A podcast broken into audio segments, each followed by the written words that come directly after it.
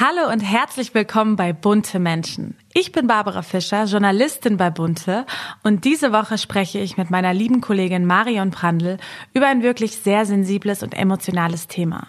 Denn sie hat Schauspielerin Michaela May getroffen, die ja erst kürzlich ihr wirklich erschütterndes Familiengeheimnis offenbart hat. Sie hat all ihre drei Geschwister durch Suizid verloren. Deswegen hier mal gleich eine Triggerwarnung. Wenn ihr euch bei diesem Thema nicht wohlfühlt, dann schaltet einfach nächste Woche wieder ein. Alle Hintergründe zu der Geschichte erfahrt ihr gleich im Gespräch. Bunte Menschen, Stars und Promis hautnah. Menschen, die bewegen. Der Blick hinter die Kulissen.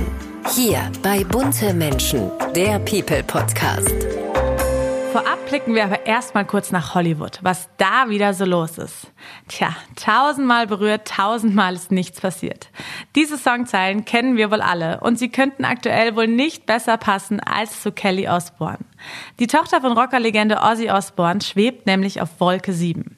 Sie ist nämlich mit ihrem besten Freund, dem DJ Sid Wilson, zusammen. Nach 23 Jahren Freundschaft hat es dann doch plötzlich gefunkt. Schöner könnte Liebe ja nicht sein. Auch Supermodel Naomi Campbell hat sich erstmals zu ihrer Tochter geäußert und sie hat ganz klare Worte gefunden. Meine Tochter ist nicht adoptiert, sie ist meine Tochter und sie ist mein größtes Glück. Welche heißen Gerüchte sonst noch so in Hollywood kursieren, das weiß natürlich meine liebe Kollegin Sandra Schmid am besten. Sie hat sich in ihrer Klosse mal wieder einem ganz besonderen Thema gewidmet. Spotlight mit Sandra Schmid. Was ist passiert die Woche? Viele Schwangerschaftsgerüchte kursieren gerade wie wild durchs Netz. Sophie Turner schwanger, Britney Spears schwanger, Katy Perry schwanger. Und alles nur wegen einer Mini-Wölbung unter einem Kleid, das so eng ist, dass selbst ein Stecknadelkopf als katastrophale Unebenheit auffallen würde. Oh Mann, ich sage euch was, ich bin schon sehr froh, dass ich selbst keiner dieser Stars bin. Denn da darf man sich wirklich gar keinen kulinarischen Fehltritt erlauben. Vor allem nicht als Frau. Einmal beim Netflix-Suchten mit einer Schachtel Viennetta-Eis in die Couch gekippt und bam! Schon denkt am nächsten Tag die halbe Welt, inklusive Bunte, man sei schwanger. Merkwürdigerweise kommen wir gar nicht auf die Idee, dass so eine kleine Promi-Plauze nur das Ergebnis eines ausgedehnten Pastaabends sein könnte, oder? So eine Bella Hadid oder eine Ariana Grande, die müssen sich immer Gedanken drüber machen, was sie am Abend auf so einer Veranstaltung essen dürfen. Irgend so ein Trüffel-Dingsbums zu viel und schon heißt's wieder, wölbt sich da etwa ein Babybäuchlein? Also ganz ehrlich, Spaß schreibt man anders. Da lobe ich mir tatsächlich so gestandene Frauen wie Kate Winslet oder Drew Barrymore. Die haben in diesem Hollywood-Schönheitswahn-Zirkus schon so viel mitgemacht. Denen ist das so herrlich egal, ob und was jemand über ihren Bauchumfang spekuliert. Kate Winslet zum Beispiel, die hat mir in einem Interview erzählt, dass sie schon immer recht pummelig war und zu große Füße hatte. Und dafür sei sie auch in der Schule ziemlich gemobbt worden. Vor allem eine Klassenkameradin sei da extrem schlimm gewesen. Und Jahre später sind sich die beiden dann wieder zufällig über den Weg gelaufen. Und Kate Winslet hat sie dann angesprochen und meinte zu ihr, danke. Danke, dass du so ein Miststück warst. Denn das hat mich stärker gemacht. Also, liebe Hollywood Beauties, die ihr gestern bei der Schlacht am kalten Buffet über die Stränge geschlagen habt, freut euch. Freut euch doch einfach, dass ihr gut gegessen habt. Und wenn die anderen denken, ihr seid schwanger, so what? Ihr wisst, es war die Pizza Tirolese mit extra Käse, basta. In diesem Sinne, ich tue jetzt mal was für die upcoming Schwangerschaftsgerüchte hier in der Redaktion und hol mir eine Quarktasche. Bis nächste Woche. Ihre Sandra Schmid. Freue mich riesig, meine liebe Kollegin Marion zu begrüßen. Hi Marion. Hallo Barbara. Erzähl erst mal, seit wann bist du denn überhaupt bei Bunte? Ja, ich bin jetzt schon ja über 16 Jahre bei Bunte und äh, bin natürlich begeistert von dem, was ich tue, was wir hier tun, weil man für kurze Zeit in das Leben eines Menschen reingucken kann und wirklich sehr intensive Gespräche führt.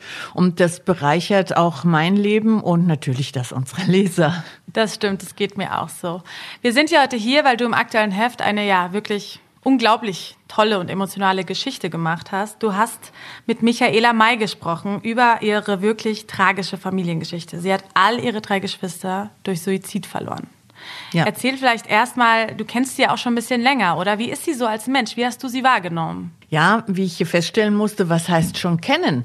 Ähm, man trifft sich natürlich beruflich auf vielen Events, man macht Smalltalks, man führt kleinere, größere Interviews und äh, erlebt dann immer eine fröhliche, aufgeräumte Schauspielerin, die einen bayerischen Humor hat, die immer eine positive weibliche Ausstrahlung hat. Also da hätte man nicht vermutet, dass irgendein Drama dahinter steckt. Ja, das stimmt. Ich war auch echt geschockt, wo ich die Nachricht gehört habe. Also ich habe ja. sofort Gänsehaut bekommen irgendwie, weil man sowas ja auch wirklich selten hört.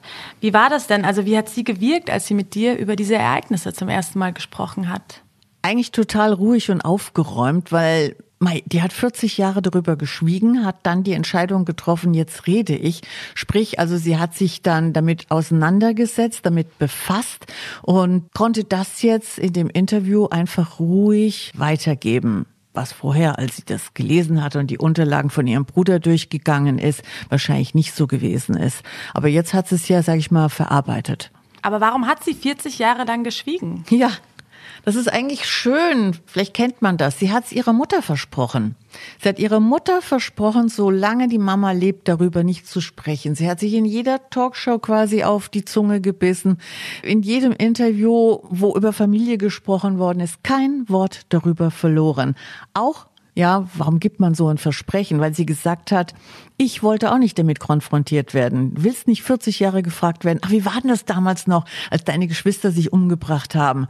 Nein, man kann nicht über Schmerz immer reden, den kann man in sich drinnen tragen, aber nicht immer drüber reden. Und das war eine Entscheidung, die die beiden bewusst gefällt haben. Und hat sie jetzt auch gemerkt, dass es ihr dadurch besser geht, seitdem sie darüber gesprochen hat? Das weiß ich nicht.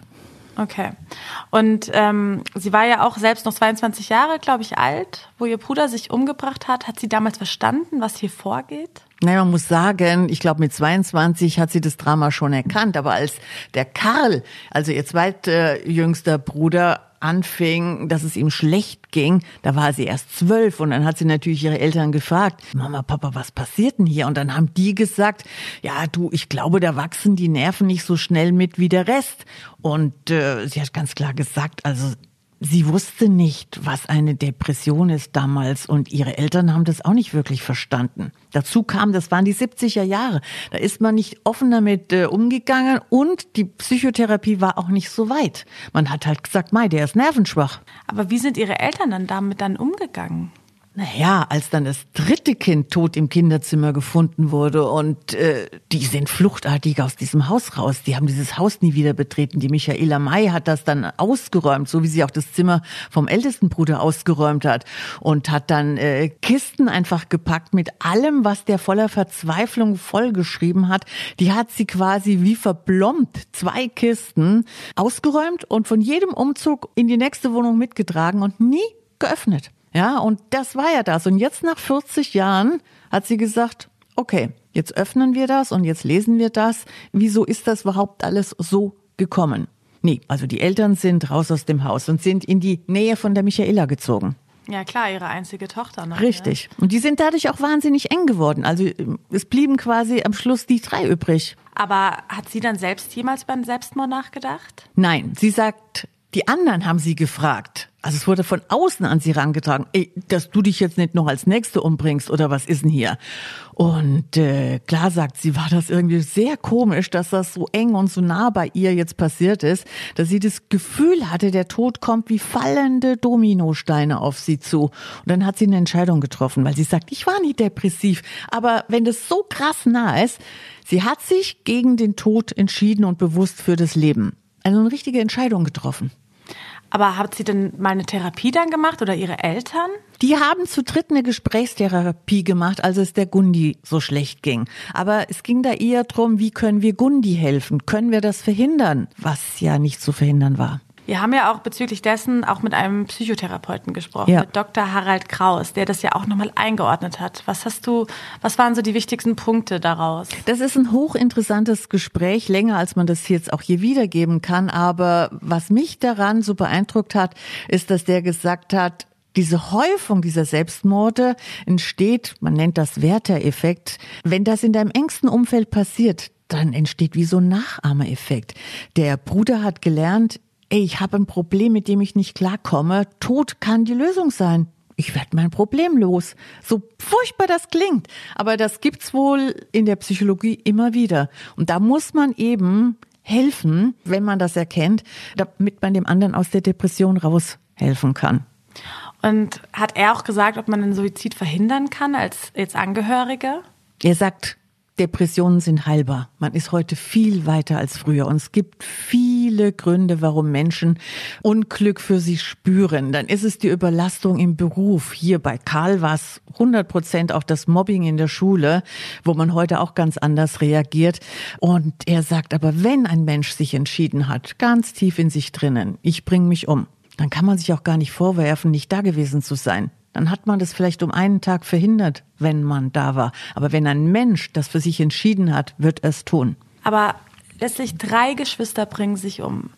Ich meine, unvorstellbar wirklich, aber lagen denn Depressionen wirklich in der Familie, auch schon in vorherigen Generationen? Die Michaela May sagt ja, ihr Vater war ja auch Lehrer und hat auch einen Stammbaum immer geführt und bis ins 16. Jahrhundert. Die sind irgendwie zuhauf im Krieg umgekommen, aber es gab nirgendswo eine Geisteskrankheit oder eine Art Depressionsgeschichte. Also sie sagt, klar, die Ärzte haben die Familie auch gefragt gibt keine Depressionsvorgeschichte bei uns in der Familie. Und sie sagt ganz klar, ich bin nicht depressiv, zu keinem Zeitpunkt gewesen. Also waren das dann wirklich zu dem Zeitpunkt einfach andere äußere Einflüsse bei den Geschwistern? Weiß ich nicht. Weiß man natürlich nicht, Nein, aber es war kein. Sie sagt selber, als sie diese Kisten geöffnet hat und das Ganze, was ihr Bruder manisch darunter geschrieben hat, gelesen hat, um eine Antwort zu finden, wie du mich eben gefragt hast, warum? Es gibt keine Antwort drauf. Es ist eine große Ansammlung von Blättern, auf der einfach verzweifelt nach dem Sinn des Lebens gefragt wird und äh, der Bruder findet keine Antwort.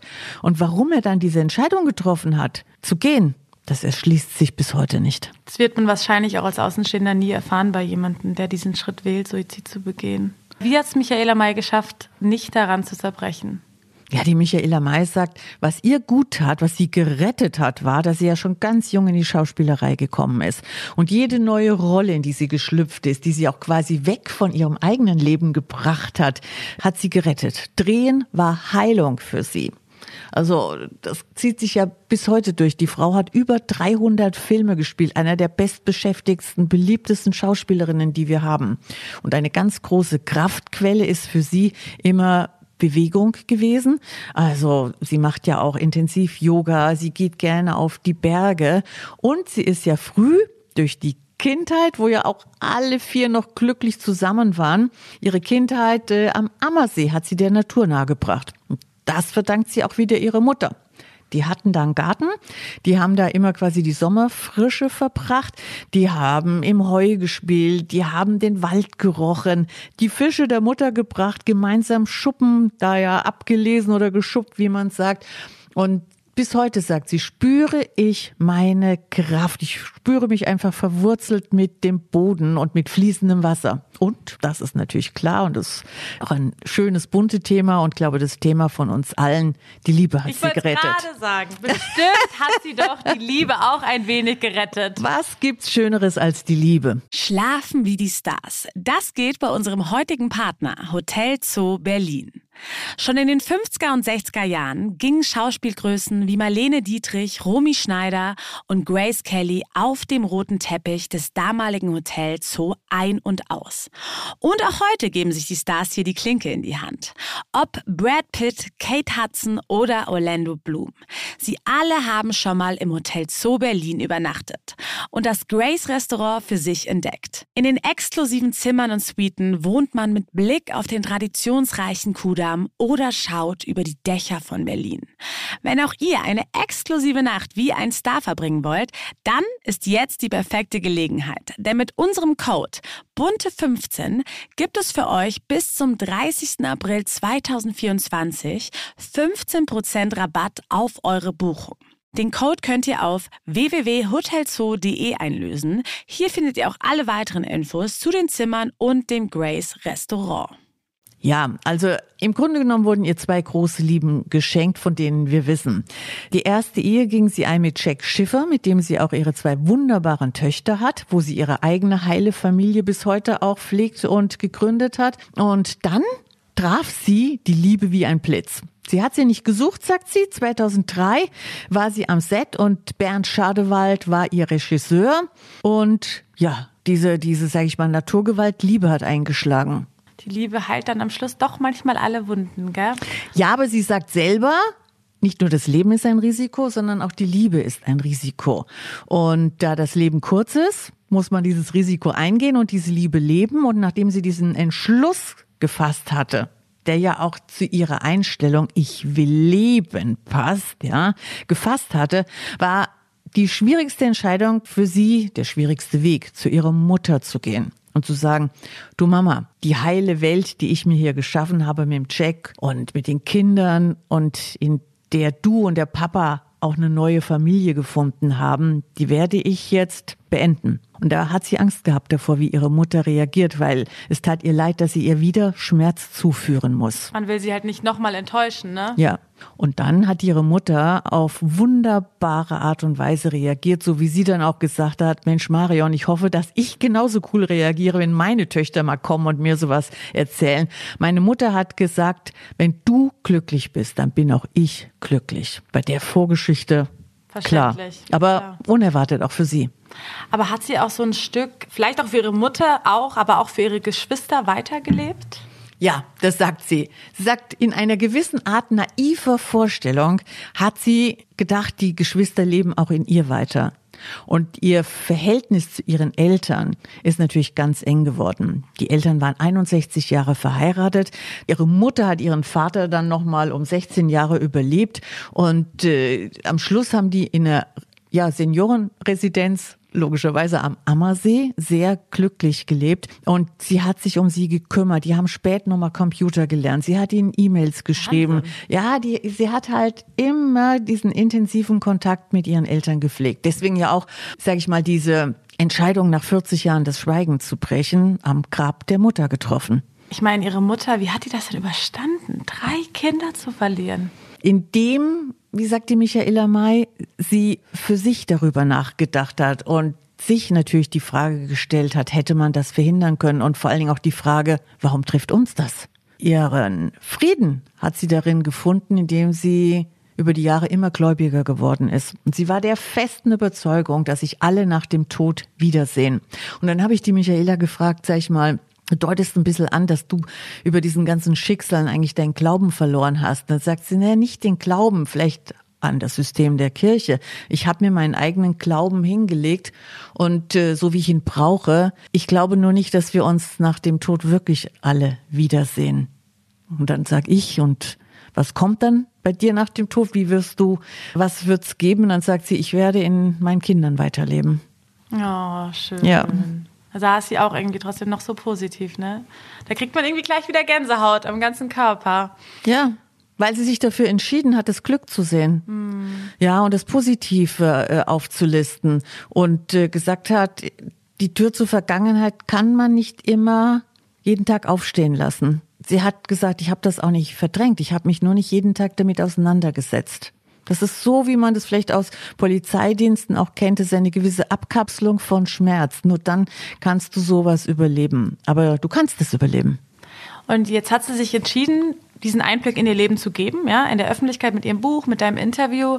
Wie hat denn jetzt das Umfeld oder auch die Öffentlichkeit reagiert? Hat sie da schon Feedback bekommen? Sie hat gesagt, sie war selber erstaunt. Es sind so viele Leute auf sie zugekommen und haben gesagt, danke Michaela, dass du endlich mal über dieses Tabuthema sprichst. Ich habe es hier erlebt, wir haben es da erlebt. Man schämt sich immer noch irgendwie, man ist fassungslos.